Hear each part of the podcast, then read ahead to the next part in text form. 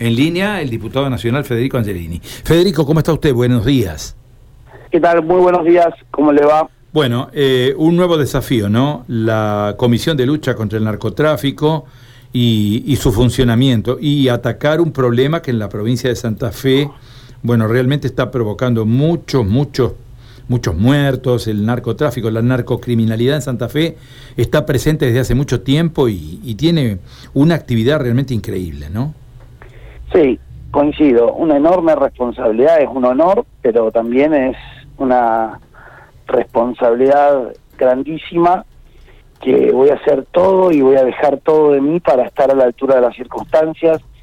Que vean los santafesinos que tienen un representante en la Cámara de Diputados que aporta propuestas concretas sin tanto reunionismo y foto y declaraciones que vaya a lugares comunes y que trate desde su lugar aportar cuestiones concretas que se puedan visualizar en el corto plazo, porque los santafesinos no no no no, no nos piden algo urgente para ayer, no más eh, análisis de situaciones.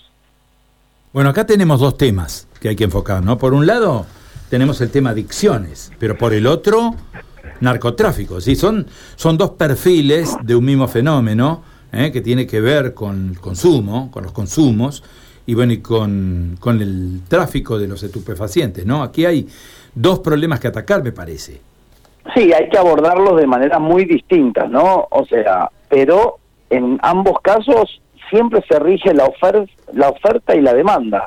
Y no habría negocio si no existiría esa oferta y no habría negocio si no existiría la demanda. Entonces, digo, me parece que teniendo en cuenta que son dos temas muy distintos y que tienen que tener un abordaje eh, por separado, pero entendiendo que eh, se tiene que tratar eh, desde la prevención de las adicciones, desde el acompañamiento, desde mostrar el daño que hacen las drogas, cualquier sea o cualquier adicción, el daño que hacen, marcarle un camino de salida, contarles y, acompañarlos en un proceso de salida, hablar con la familia, hablar en la prevención es fundamental y después el límite, después el ataque al narcotráfico, la creación de cárceles de máxima seguridad en donde quede eh, queden claro que los delincuentes de alto perfil que están vinculados a asesinatos,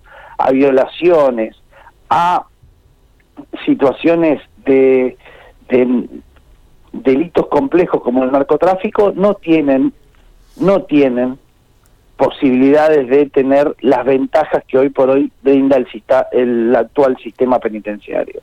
Después trabajar fuertemente en la implementación del sistema eh, acusatorio en la provincia de Santa Fe, que lamentablemente hace dos años y medio que eh, no se implementa en nuestra provincia, cuando ya se implementó por el anterior gobierno, por el gobierno de Mauricio Macri en Jujuy y Salta, con excelentes resultados, y, que la próxima provincia era la provincia de Santa Fe, y lamentablemente nos quedamos eh, con las ganas por la ineficiencia del gobierno nacional y del gobierno provincial. Eh, Angelini, ¿ha habido un Estado ausente en todos estos años? ¿Qué es lo que ha pasado? A ver, ¿cómo se llega a esta situación de narcocriminalidad donde tenemos cifras que son alarmantes en materia de hechos, eh, hechos criminales muy, muy serios? Eh, ¿Qué ha habido? ¿Un Estado ausente? ¿No quiso el Estado? ¿No pudo? ¿No supo? ¿Qué es lo que ha pasado? Decisiones políticas.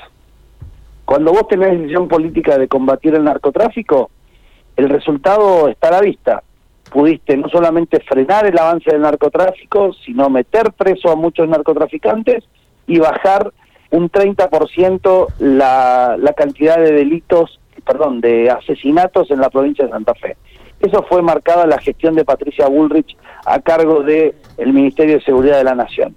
Cuando vos pones a Aníbal Fernández, a Sabrina Frederick o a Marcelo Saín como ministros de Seguridad, te das cuenta que no solamente que se retrocede porque la verdad es que automáticamente el narcotráfico empezó a hacer de las suyas nuevamente, sino que te voy a dar un dato que te va a impactar muchísimo. En mayo del 2019, mayo del 2019, cuando estaba Patricia Bullrich como ministra de Seguridad en Santa Fe, perdón, en Rosario, había al mes de mayo 54 asesinatos. En mayo del 2022 hay 110 asesinatos. Sí. Eso se llama decisión política. Bueno, eh, el dato es este, realmente conmovedor, ¿no? Pero uno se pregunta cómo se ataca esto, porque, a ver, decisión política, sí, está bien, eh, nos parece que es lo pertinente, pero el cómo, el cómo. ¿eh? el cómo es así. Vos hoy tenés fuerzas federales que caminan eh, las, las zonas del macrocentro y del centro de las ciudades. Hacen operativos de tránsito. Las fuerzas federales están, y no importa qué cantidad, las fuerzas federales están para hacer operativos de inteligencia, inteligencia criminal, operativos de saturación, patearle las puertas a los narcotraficantes una vez que ya tienen la inteligencia realizada para que tengan miedo de salir de su casa.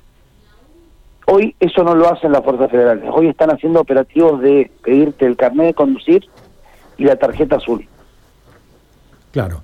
Eh, uno se, también se pregunta cómo hacer con la extensión que tiene la República Argentina o el territorio de la República Argentina para controlar, por ejemplo, rutas nacionales. Sabemos que la Ruta 34 es una de las rutas por las cuales penetra el país y viaja por el país la droga. Sabemos que la hidrovía, inclusive, es un punto de penetración importante del narcotráfico. ¿Cómo hacemos para controlar todo eso? tiene que haber una acción coordinada muy, muy enérgica, muy intensa. Como vos bien decías, eh, es muy grande el país, son muchos los lugares por los cuales se te eh, escabulle la, la, droga. Entonces, ¿cómo se tiene que trabajar? Con inteligencia. Hay que hacer inteligencia criminal. Sin inteligencia criminal no se puede hacer ese abordaje.